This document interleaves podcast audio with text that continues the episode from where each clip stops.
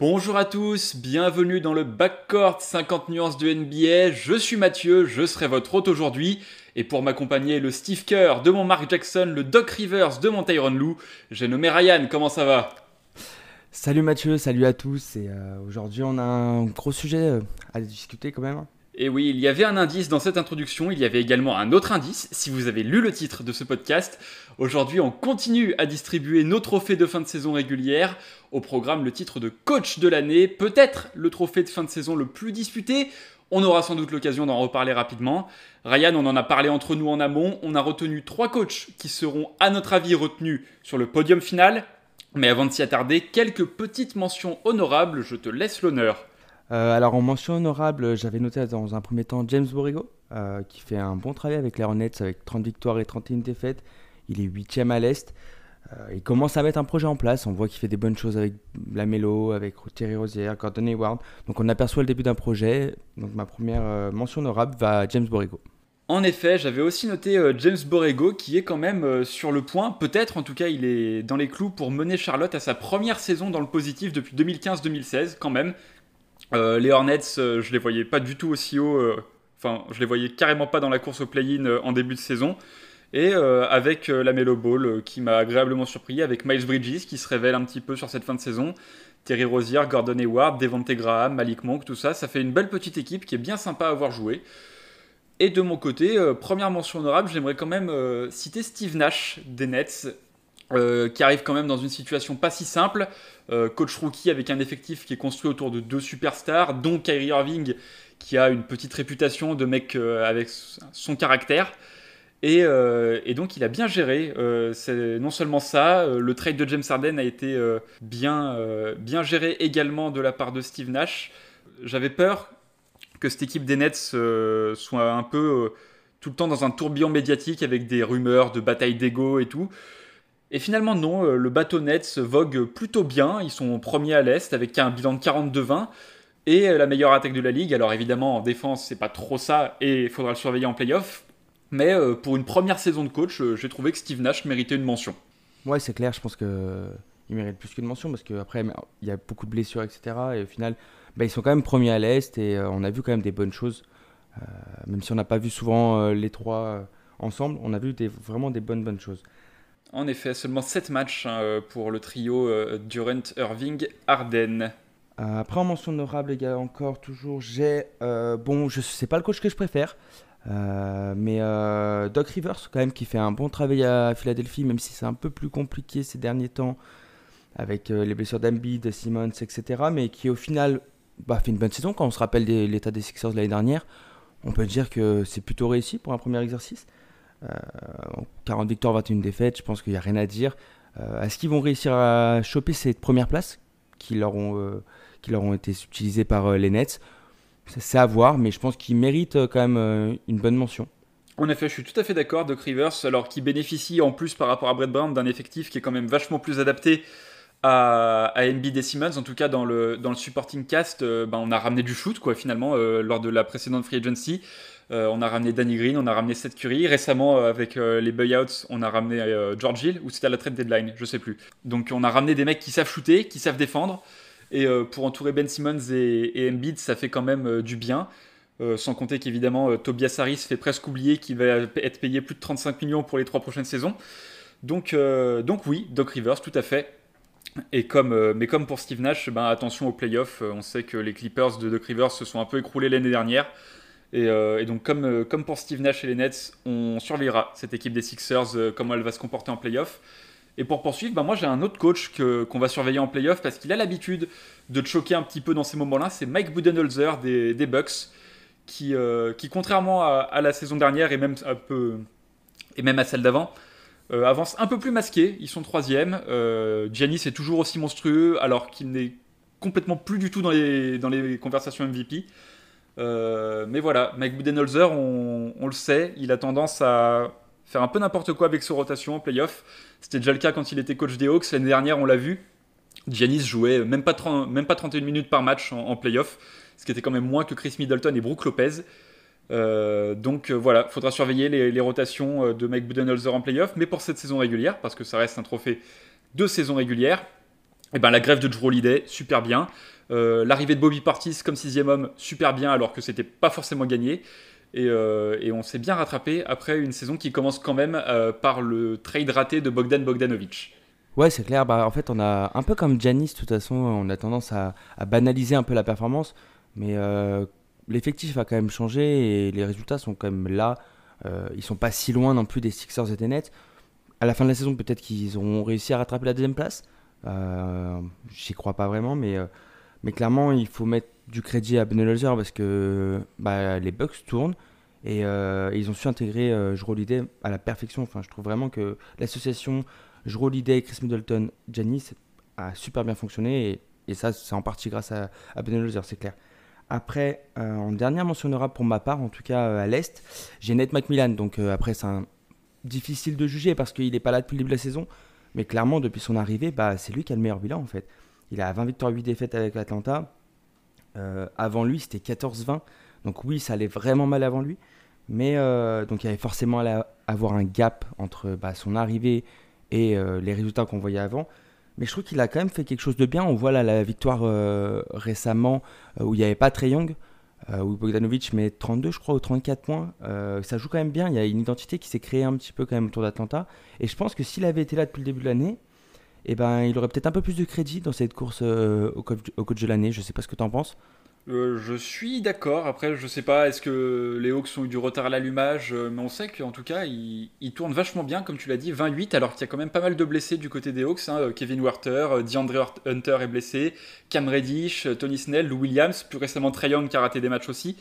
Donc, malgré ces blessures, bah, ça montre déjà que l'effectif des Hawks a une belle profondeur et que, que, Nate McMillan arrive à en tirer le plein potentiel ce que Lloyd Pierce euh, n'arrivait pas à faire en début de saison. Et résultat, bah, les Hawks euh, vont euh, possiblement éviter le play-in et se qualifier directement en play-off. je te propose de passer au coach de l'Ouest, si tu as des mentions honorables encore.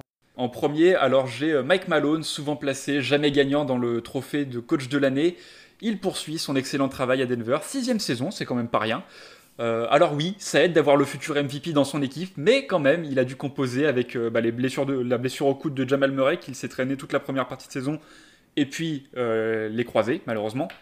gros respect aussi pour sa gestion de Michael Porter Jr., qui a été très très bien couvé, pas seulement cette saison, mais déjà la saison dernière, il a été vraiment incorporé dans le collectif à petite dose, et aujourd'hui, ben, maintenant qu'il se retrouve propulsé en seconde option offensive derrière Jokic, et eh ben, ça marche bien. Il tourne vraiment bien depuis euh, quelques matchs. Euh, et, vraiment chapeau pour la gestion et le développement de Michael Porter Jr.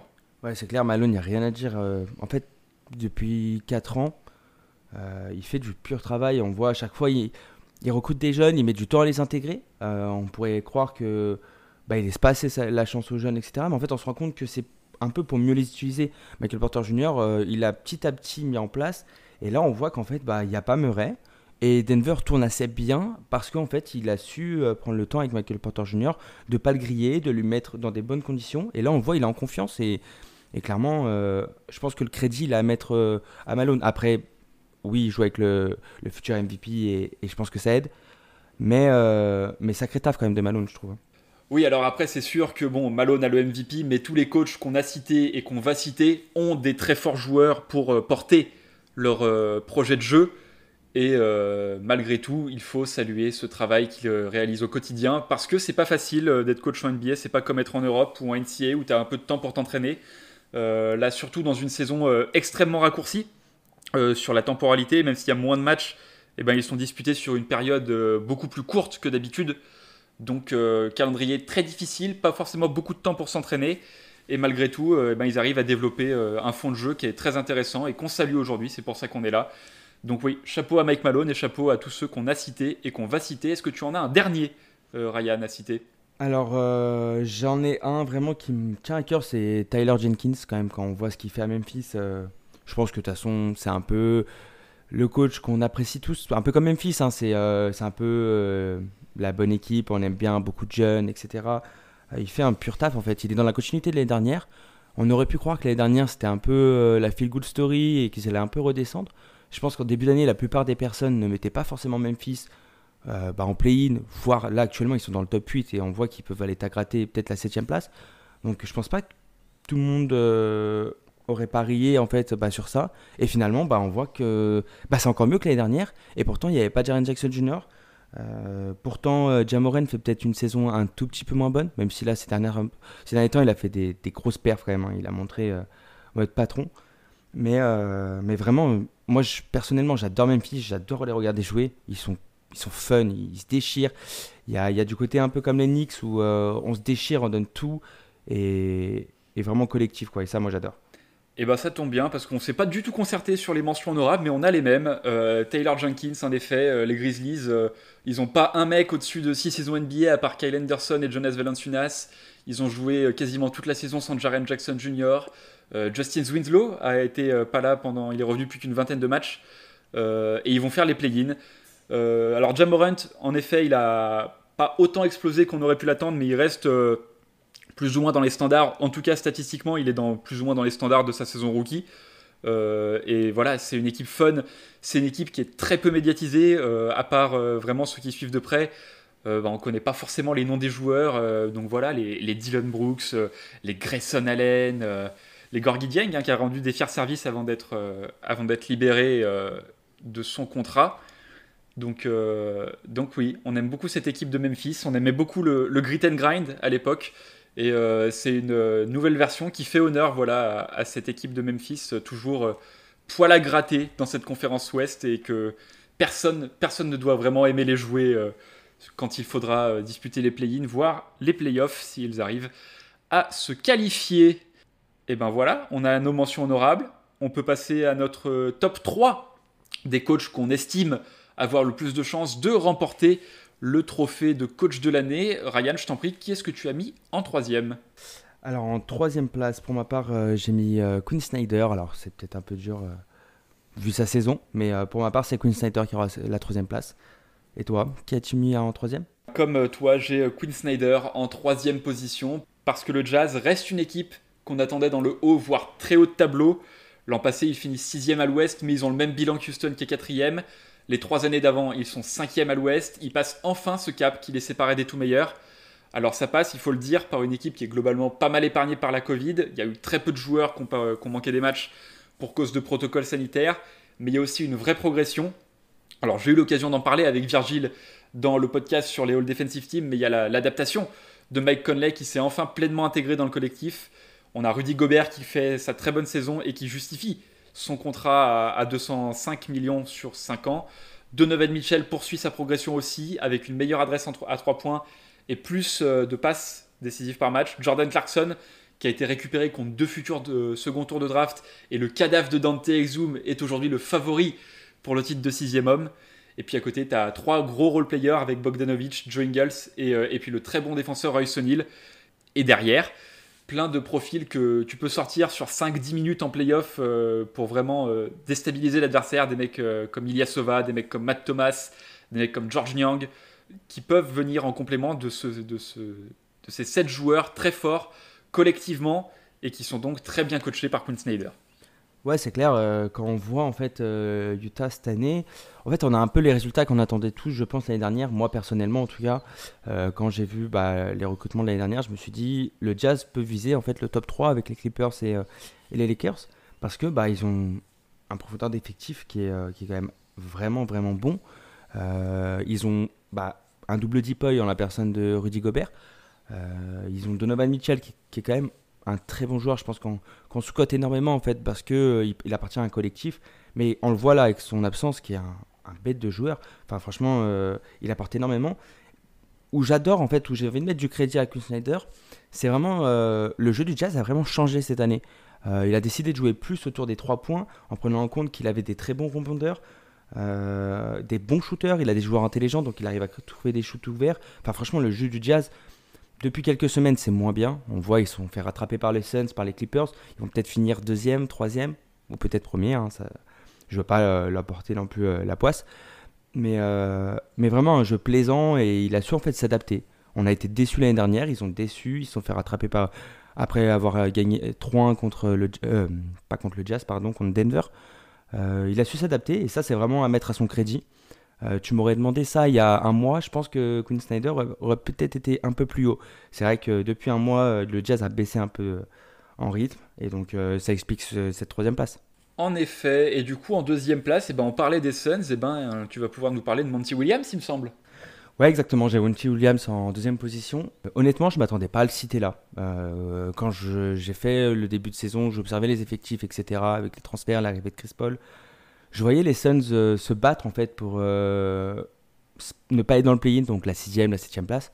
Et au final, bah, il y a vraiment euh, l'effet bulle en fait qui a continué, auquel tu as rajouté en fait Chris Paul. Donc en fait, cette équipe a, l'impression qu'elle est qu'elle est déjà un peu à maturation. Enfin, on dirait pas un nouveau projet. On dirait pas que l'année dernière cette équipe était bah, non playoffable, que ça fait 6 ans qu'ils n'ont pas joué les playoffs, et encore c'est peut-être plus que 6 ans.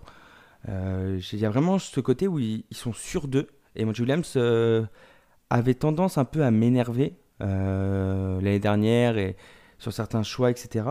Mais là, cette année, est-ce que c'est est -ce c'est grâce à Chris Paul ou est-ce que c'est grâce à Monty Williams? C'est le seul défaut, on va dire, qui est dans son, bah, dans son bilan. Parce que comme tu as Chris Paul, on peut se dire, bah ouais, Billy Donovan alors était un super coach l'année dernière à OKC. Et quand on voit ce qu'il fait au Bulls, bah, c'est un peu moins bien. Donc ça, peut lui coûter un peu des, voix, je pense, surtout euh, aux États-Unis où Chris Paul est vraiment valorisé sur son côté euh, leader et gestion des matchs. Après, euh, clairement, il a su mettre en place bah, Chris Paul, Booker, Cameron Johnson, que je trouve énorme, Bridges, sa défense. Certes, c'est un bête d'athlète, bête de défenseur, mais je pense qu'il y a quand même du crédit à mettre aussi sur, sur Monty Williams. L'utilisation de Crowder, Bon, on connaît Crowder, c'est un super joueur qui va s'adapter, etc. Mais il n'y a rien. En fait, j'ai pas grand chose à redire, à part peut-être l'utilisation de Ayton euh, au début qui me frustrait, mais euh, qui va bien, bien mieux euh, ces derniers temps. Et, en fait, je suis pressé de voir ce que peut faire Monty Williams en fait en playoff. C'est là où je me demande quelle est sa limite. Est-ce que, est que le plafond est haut ou est-ce qu'on peut être frustré comme Budenholzer? Je sais pas ce que tu en penses par rapport à ça. Eh ben, j'en pense euh, assez peu de choses, euh, puisque on ne les a pas vus en playoff encore, euh, Monty Williams et ses, Suns, qui sont en effet, tu l'as dit, la belle surprise de la saison. Pour te corriger rapidement, c'est depuis 2009-2010 hein, quand même qu'ils n'ont pas vu les playoffs, les Suns, ça fait plus de 10 ans. mais ouais, t'as presque, presque tout dit, hein, le, le 8-0 sur la bulle qui a été la rampe de lancement de cette nouvelle équipe, l'arrivée de Chris Paul qui évidemment les a fait progresser. Je suis euh, pas tout à fait d'accord sur euh, DeAndre Ayton dans le sens où euh, oui, il est moins utilisé, il prend moins de shoot, il est moins sollicité en attaque, mais il a jamais été aussi efficace. Il a plus de 60% au tir et, il a vraiment épuré son jeu pour vraiment apporter dès qu'il est servi à un niveau très efficace. Et je trouve ça bien, bien joué de la part des Suns de pas forcément lui mettre trop de pression malgré son statut euh, d'anciens numéro 1 de draft, de mecs qu'on attendait euh, comme vraiment un talent générationnel. Hein. Il est pris euh, dans une draft très relevée, celle de Doncic hein, par exemple. Et, on l'attendait comme un, pivot un peu dominant. Pour l'instant, il n'est pas encore là. On lui laisse un peu le temps. On, le, lui enlève quelques responsabilités pour lui permettre de, voilà, de progresser un peu plus dans l'ombre. Et je trouve ça pas déconnant du tout. Et après, voilà, je voulais aussi saluer, au-delà du recrutement de Chris Paul, eh ben, le très bon travail de recrutement qui a été mené euh, donc par euh, James Jones, hein, le GM. Euh, tu as parlé de Jake Roder, je vais mentionner Torrey Craig qui a été récupéré contre rien du tout à la, trade deadline et qui va être extrêmement précieux en playoff de par sa défense et par sa capacité, comme Jake Roder, comme Michael Bridges, de pouvoir sanctionner si on le laisse ouvert dans un coin sur une passe de Chris Paul, qui est quand même vachement bon hein, pour, pour orchestrer une attaque. Ouais, bah après, clairement, le, travail du front office des Suns est exemplaire en fait. On se demandait où ils allaient il y a 3-4 ans et là on, voit la ligne directrice. Est-ce que quel est le plafond? C'est vraiment la question qu'on se pose. Après ça c'est un autre débat. Euh, mais je suis vraiment impatient de voir euh, ce que ça peut donner euh, en playoff et la relation coach meneur entre Chris Paul et et Monty Williams. J'adore. J'ai l'impression que Chris Paul a toujours joué aux Suns en fait. Et il y a vraiment l'air d'avoir un bon état d'esprit dans le vestiaire avec des ambitions, etc. Donc euh, à voir, à voir ce qui va se passer. Euh, pressé d'être euh, fin mai. Espérons qu'ils soient encore là fin mai, parce que c'est aussi là qu'on va les attendre. Après, du coup, je te laisse bah, parler de notre, de notre favori à tous les deux. En effet, alors juste avant, je voulais rajouter un petit mot sur euh, Chris Paul et Monty Williams, puisque tu parlais de la relation euh, coach-meneur. Euh, elle s'est aussi formée il y a 10 ans à New Orleans, puisque la dernière saison de Chris Paul là-bas, eh ben, le coach c'était Monty Williams, et ils avaient fini avec un bilan de 46-36. J'étais en train de regarder ça. Donc voilà, ils se connaissaient déjà de la Nouvelle-Orléans, Monty Williams et Chris Paul, et puis, et puis voilà, on verra ça, on verra ça en playoff, comme tu l'as dit. Euh, s'ils finissent deuxième euh, et que tout se passe comme prévu dans le play-in, ben, je pense que la série euh, potentielle Phoenix-Dallas sera vachement sympa à regarder. Mais en effet, comme tu l'as dit, il est temps de passer à notre lauréat. Et comment ne pas lui donner, comment ne pas donner le trophée de coach de l'année à Tom Thibodeau alors qu'il alors qu'il a réussi à faire des Knicks une équipe sérieuse pour la première fois depuis 2013 en étant généreux? Euh, alors lui ne porte pas un projet depuis des années comme Quinn Snyder, lui n'a pas Devin Booker et n'a pas recruté Chris Paul pour booster son roster comme l'a eu euh, Monty Williams. Mais finalement, avec ses méthodes qui peuvent parfois clasher avec les joueurs, on l'a vu euh, à Minnesota, et eh bah Tom Thibodeau va ramener les Knicks en playoff, au minimum en play-in, selon comment se passent les dix derniers matchs de la saison régulière. Il a su fédérer un groupe qui sortait d'une saison en 21-45 et en faire une équipe qui a 34-28. Il a transfiguré Julius Randle, il a fait de Nerlens Noel un candidat au All Defensive Teams, euh, tout en poursuivant la progression de RJ Barrett. Alors il faut se rendre compte, l'an passé, les Knicks avaient la 23e défense de NBA et cette année la 4e. Alors oui, en attaque, c'est pas encore ça, on passe de 28e à 20e, mais c'est déjà une progression. Alors évidemment, Thibodeau et les jeunes prospects à développer, bon, on demandera à Obi Topin, Frank Nilikina et Kevin Knox ce qu'ils en pensent, parce que finalement, il fait des efforts, hein. le petit Emmanuel Quickly joue presque 20 minutes par match. Mitchell Robinson, avant sa blessure, était le titulaire au poste 5. Mais euh, waouh, la résurrection d'Enix, hein, et donc euh, le trophée de coach of the year pour Tom Thibodeau. Ouais, je trouve qu'il a un peu ce rôle euh, bah, de super-héros en fait. L'Enix, c'était bah, l'équipe que tout le monde moquait, où il y avait personne, entre guillemets, enfin je veux dire en début de saison, qui pouvait penser que les Knicks seraient en playoff quoi. Enfin, genre, euh, allez, tu m'aurais dit, ils, sont, ils vont peut-être se battre pour la dixième place. Je t'aurais dit, bon, s'ils font une bonne saison, peut-être. Mais, euh, mais ils n'ont pas de superstar. Enfin, sans vouloir manquer de respect à Julius Randle, qui fait une saison exceptionnelle, qui va avoir des votes pour le MVP euh, et il l'aura il mérité. Ils n'ont pas de superstar. Ils n'ont pas de numéro 2 non plus. Qui, est le numéro 2 de Julius Randle?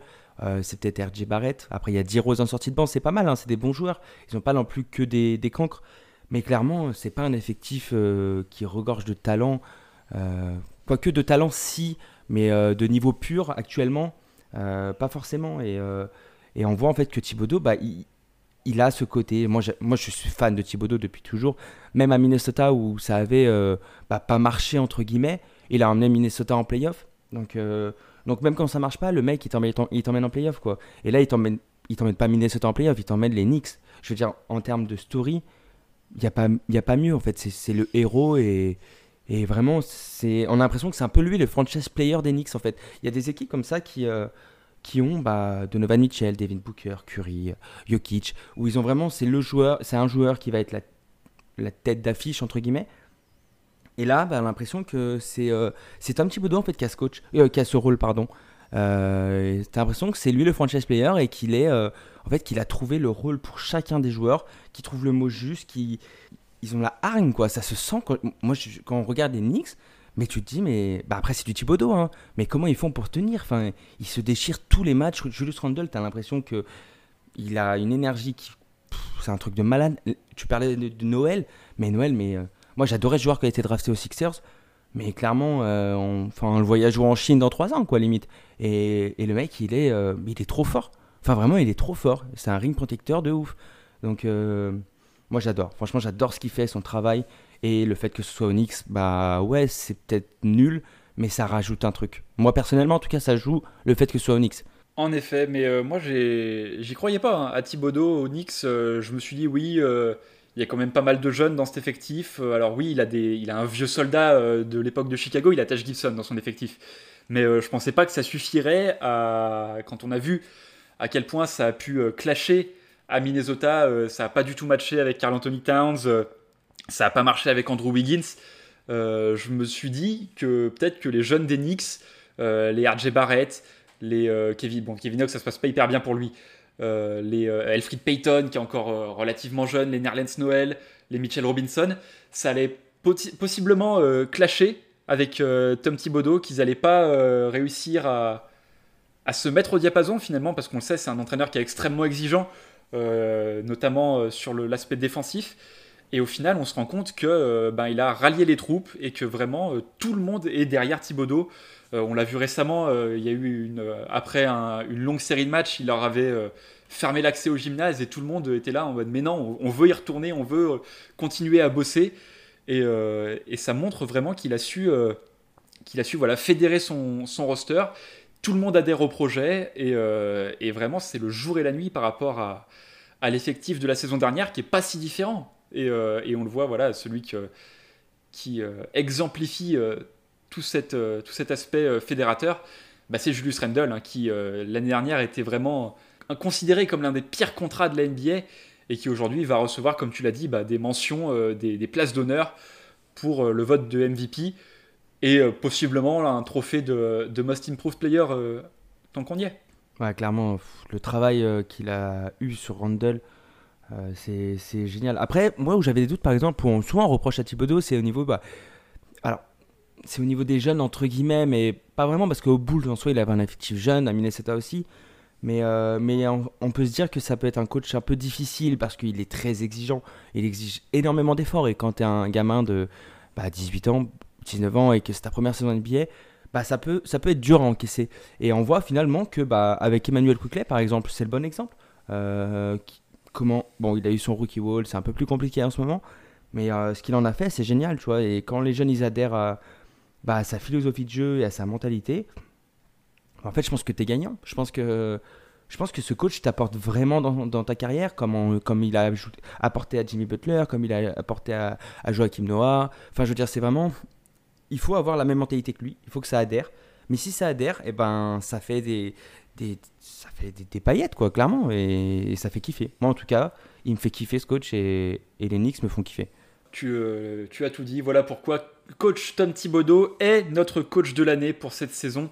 2020-2021 pour avoir réussi à transformer les Knicks en à nouveau une franchise respectable qui va jouer les playoffs. Et euh, c'est sans doute le plus bel accomplissement qu'aurait pu accomplir un entraîneur cette saison. Et voilà qui conclut donc ce podcast dédié aux candidats au Coach of the Year. On espère que vous l'avez apprécié. N'hésitez pas à réagir sur Twitter et à débattre dans le respect de vos lauréats au trophée. De notre côté, on se retrouve très vite pour d'autres podcasts. Alors à très bientôt sur 50 nuances de NBA. Salut